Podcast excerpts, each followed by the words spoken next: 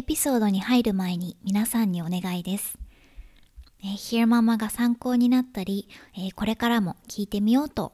思ってくれたなら、ぜひ周りのお友達に紹介してください。また iTunes で、えー、星での評価、またレビューを書いてもらえるのもすごく嬉しいです。どうぞよろしくお願いします。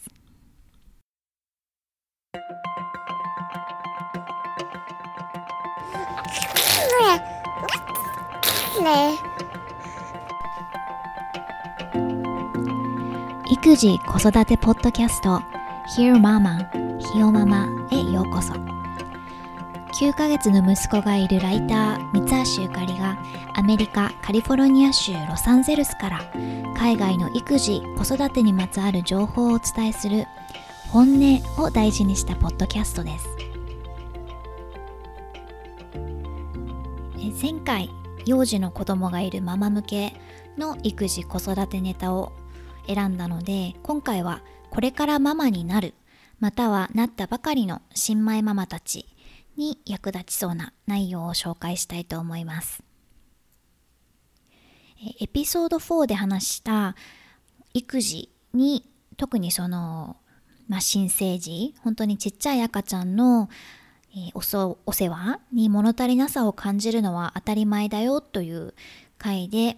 少し触れたんですけどもアレキサンダー・サックスっていう出産、まあ、関連のテーマを専門にしたカウンセラーの先生へのインタビュー記事を紹介したいと思います。で映画や本それからまあその他のネットなんかのメディアを含めまあ、それこそ最近ならインスタグラムなどで描写されている子育てっていうのはみんなキラキラしてる。で赤ちゃんが生まれた瞬間にもうボンドつながりをもう即座に感じてでパパと赤ちゃんとの3人で至福の日々を送るみたいなこうキラキラなイメージをまあよく見るしなのでそういうイメージを持ってしまいがちなんですけども実際にその持っているそのイメージと現実の違いに戸惑ってしまうママ、まあ、パパは多いです。で基本自分のことだけをやってればよかったっていう、まあ、私なんかもそうだったけれども自由にしてたあの自分からママになるっていうのは言葉では言い表せないほどの大きな変化ででまあ戸惑って当たり前。じゃ当たり前なんですけども。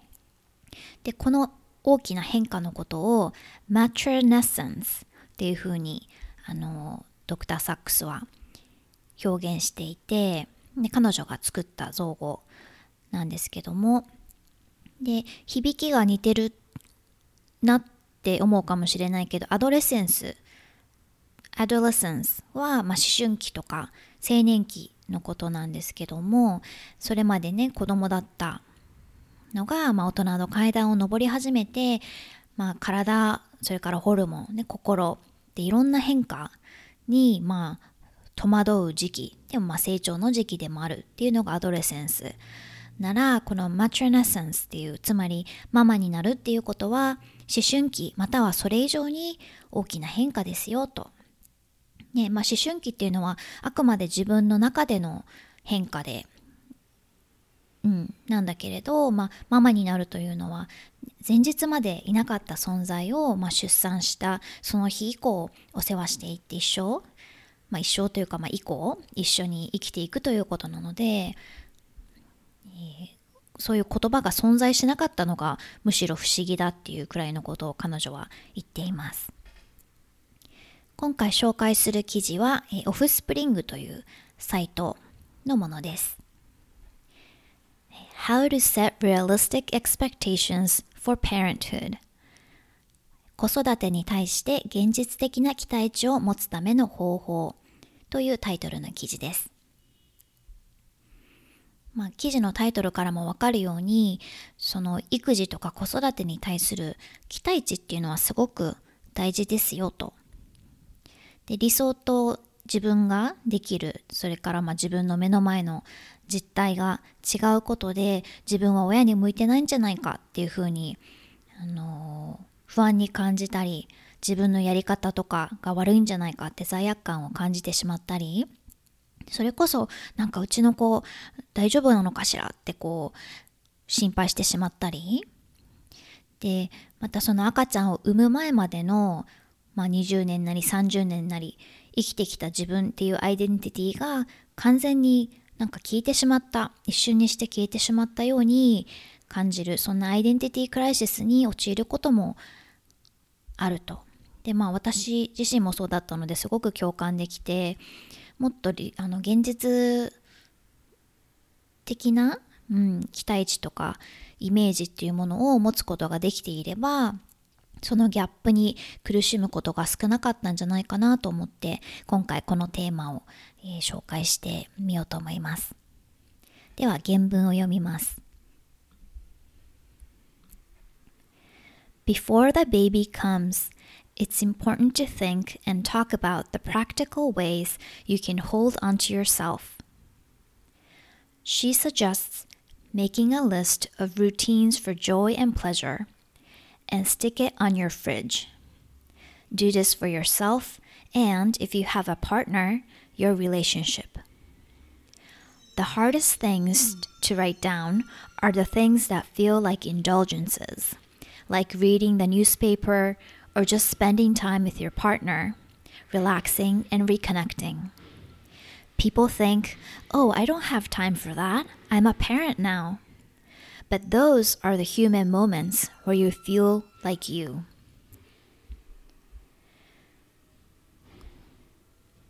そういう状況に対して事前にしておけること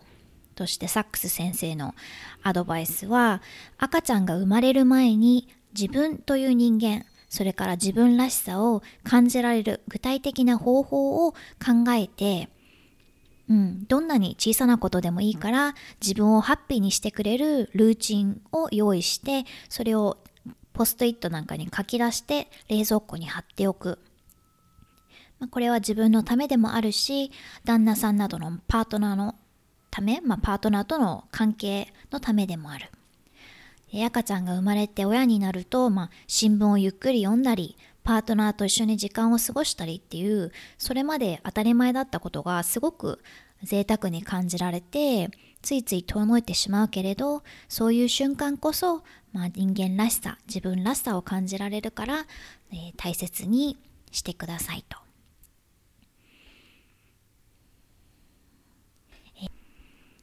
次のアドバイスです。You might not feel love at first sight for your baby. We have so many expectations for things like how I'm going to feel the moment I find out I'm pregnant, to how I'm going to feel in the labor and delivery room, to what's that all going to look like. And there are so many cultural examples that are usually oriented towards bliss. But human relationships are usually a mixture of both good and bad, and ambivalence is a natural feeling to have at times. 妊娠が分かった瞬間にどう感じるか分別室の分娩室の出産の時にどんな風に感じるかまたその時のイメージを頭の中で思い浮かべたりみんないろんな期待値を持ってると。で社会で私たちが目にするこうした出産にまつわるイメージっていうのはどれも私服がベースになっていていいイメージ、キラキラしたイメージばっかり。でも人間関係というものは、まあいいこと、それから悪いことが入り混じってるもの。で、アンビバレンス、まあ相反する感情というのは、時にごく自然な感情なんだよと。で、この赤ちゃんが生まれた瞬間に、ああ、もうなんて可愛いのってこう、一瞬でボンドつながることができなかったり、まあ、この記事では一目惚れ赤ちゃんに一目惚れできなかった時にどう対処すべきなのか、えー、give it time、時間をかけること Acknowledge that this new thing you have with your baby is a relationship, and relationships by nature take time. Not feeling love at first sight is not an indication that anything is wrong. It just may be an indication that it's going to be a process. Sachs says. Origin stories are not prophecies. You don't need everything to happen on the first day or the first few days of your baby's life. 赤ちゃんとあなたは新しい人間関係を築こうとしている。っていうふうに 捉えるべき。でどんな人間関係もそれを育むには時間がかかる。赤ちゃんを初めて抱いた瞬間に一目惚れをしなかったからといって何かがおかしいわけではありませんと。それはただその人間関係を育むことに時間がかかる。それはプロセスなんですよということに過ぎないと。え次のアドバイスです。You cannot hack your baby. Babies, as you will find, are their own creatures. A certain plan for breastfeeding, sleep schedules, or outside support, or lack thereof, might have worked for your best friend who also just gave birth, but won't work for you. Not because you're doing anything wrong, but simply because your baby has their own needs and rhythms.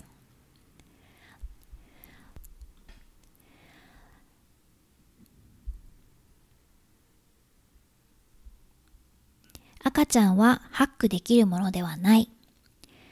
赤ちゃんっていうのは自分っていうものを持って生まれてくる。であなたの友人の場合、母乳育児や睡眠スケジュール、周囲のサポートなど全てが彼女の、まあ、予定通りに進んだかもしれないけれど、あなたもそうだとは限りません。それはあなたの方法が間違っているからではなく、単純にあなたの赤ちゃんには彼女、彼独自のニーズやリズムがあるということでしかない。でこういう、ね、赤ちゃんをハックすることはできないっていうことに対してのアドバイスは、えー、Realize you're going to learn. Instead of having a plan, Sachs suggests keeping your eyes open for learning and discovery about your baby and practice good enough parenting. In psychology, when parents demand perfection, it gives children the message that they have no wiggle room for figuring out who they are. So, imperfections are an opportunity for growth for all of you, and accepting them sets a good example for your child. 徐々に学んでいこうという心持ちでいること。まあ、授乳でも、ね、睡眠 でも何でも計画を用意しておくよりも、まあ、学びと発見の機会を見つけようっていうぐらいの気持ちでいること。で、完璧な育児を目指さずに、十分、これで十分っていう育児を心がける。で両親が完璧を求めることは子供に対してその自分を探って自分を見つけるっていうためのスペースなんかないのよっていうもう何もかも決まっちゃってるのよっていうメッセージを送ってしまうことになる。なので不完全さはママであるあなたにとって、まあそしてみんなにとっても成長のチャンスなんですよということです。で最後かな？に、え As long as your pediatrician says there's nothing wrong, Sachs explains that there's really no run no one right way. For things like breastfeeding, people get into these binaries about success or failure, but it's really not like that. There are lots of different good and healthy ways to do it. 小児科の先生からあの何か指摘されたりっていうことがない限りもう正しいもう唯一の方法っていうものは存在しない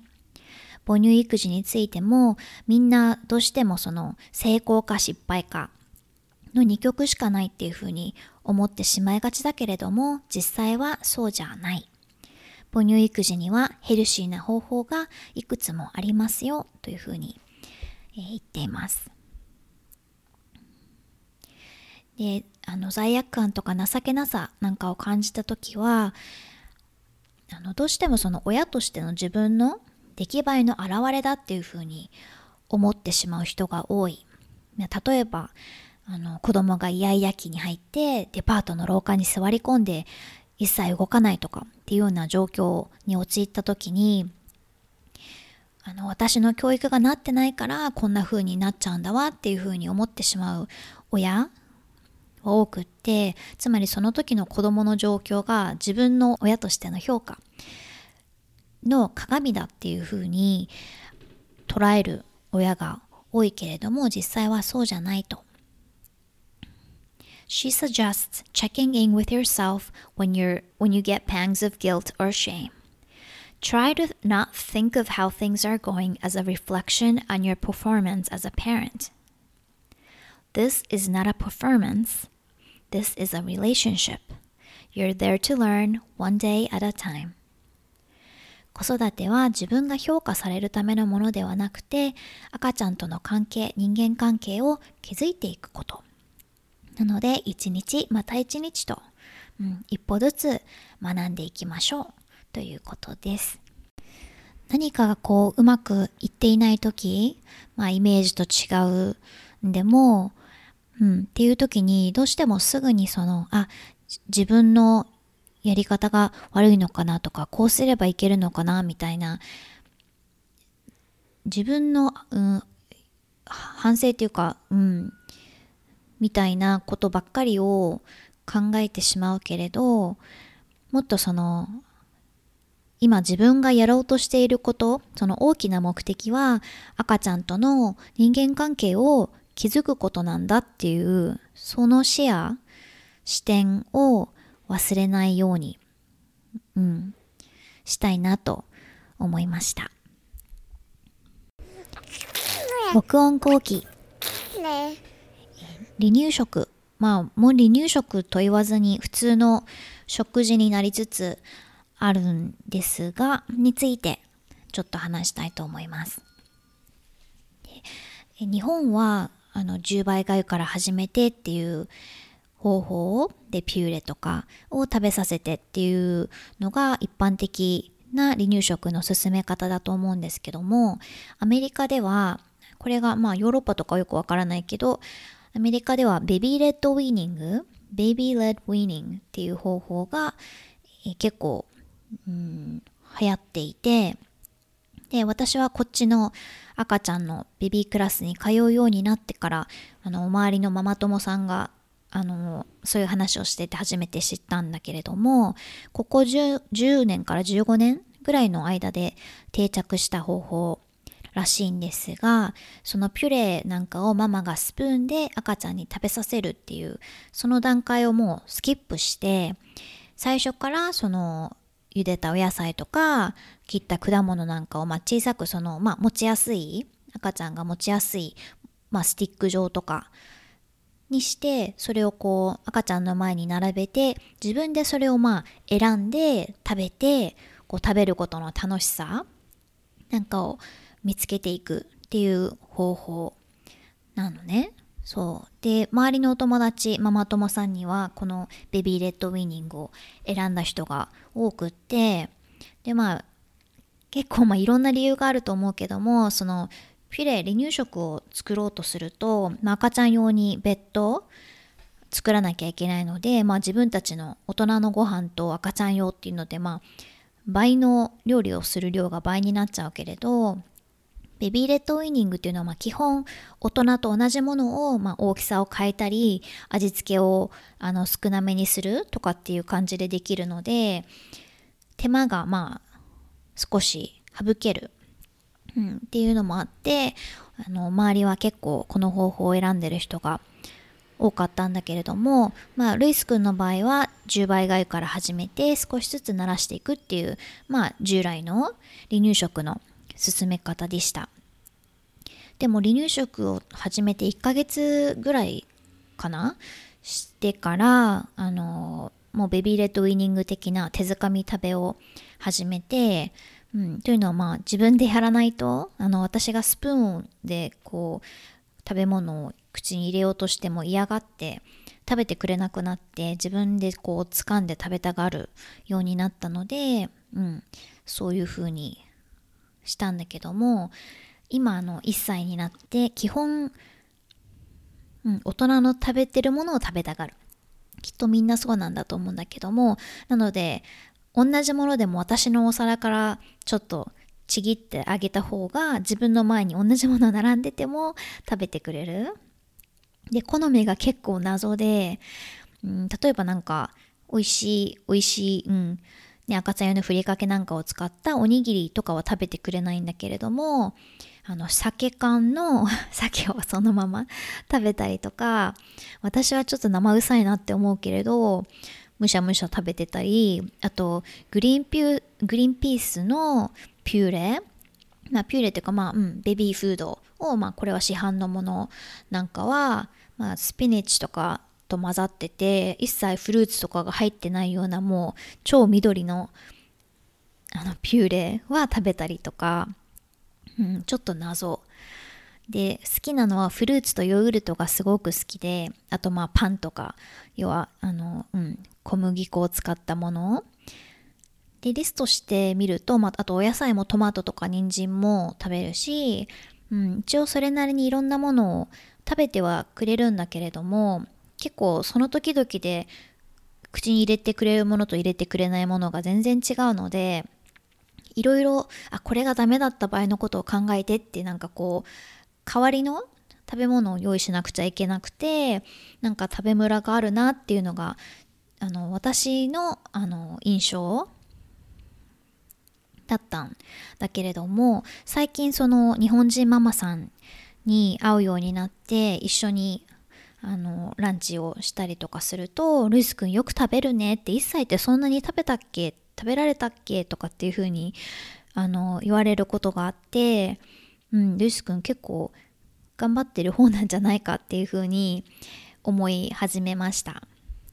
で、これも結局さっきの期待値の問題で、あの、インスタとかで離乳食のレシピを参考にしたいなと思って、あの、日本のママさんたちをフォローしていて、